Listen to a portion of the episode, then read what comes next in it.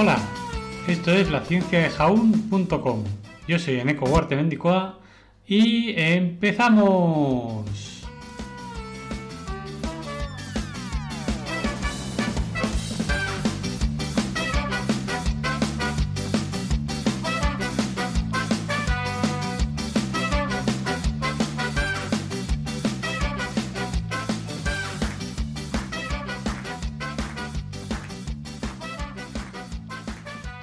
Buenos días amigos y amigas con sordera y, es que, los que no lo tenéis también. Pero es que hoy, tal día como hoy, 25 de febrero, es el Día Internacional del Implante Coclear. Un implante coclear es una neuroprótesis implantada quirúrgicamente que brinda a una persona que tiene una pérdida auditiva neurosensorial bilateral de moderada a profunda percepción del sonido y una oportunidad con la terapia para mejorar la comprensión del habla en entornos silenciosos y ruidosos. Un implante coclear, CI, evita la audición acústica mediante la estimulación eléctrica directa al nervio auditivo, a través del entrenamiento auditivo y auditivo diario.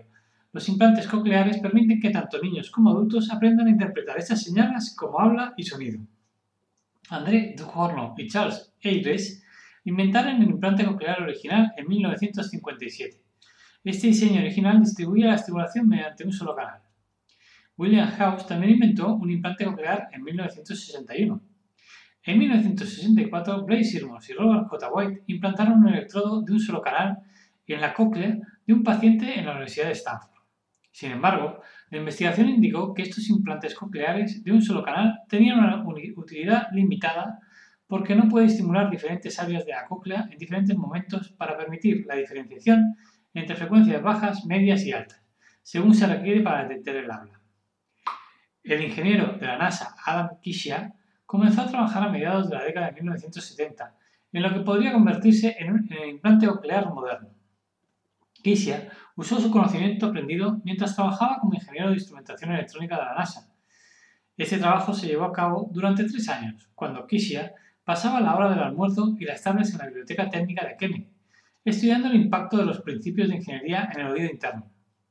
En 1977, la NASA ayudó a Kishia a obtener una patente para el implante coclear. Kishia luego vendió los derechos de patente. El implante coclear multicanal moderno fue desarrollado y comercializado de forma independiente por dos equipos separados, uno dirigido por Glenn Clark en Australia y otro por Ingeborg Hodgmar y su futuro esposo, Eric Hodgmar, en Austria con el dispositivo de los Hodgman implantado por primera vez en una, persona en diciembre de 1977 y Clarks en agosto de 1978. Como curiosidad final, comentar que los resultados del, implante coclear se pueden medir mediante la capacidad de reconocimiento de voz y las mejoras funcionales se miden mediante medidas de, de resultado informadas por el paciente. Si bien el grado de mejora después de la implantación coclear puede variar, la mayoría de los pacientes que reciben implantes cocleares demuestran una mejora significativa en la capacidad de reconocimiento del habla en comparación con su estado preoperatorio.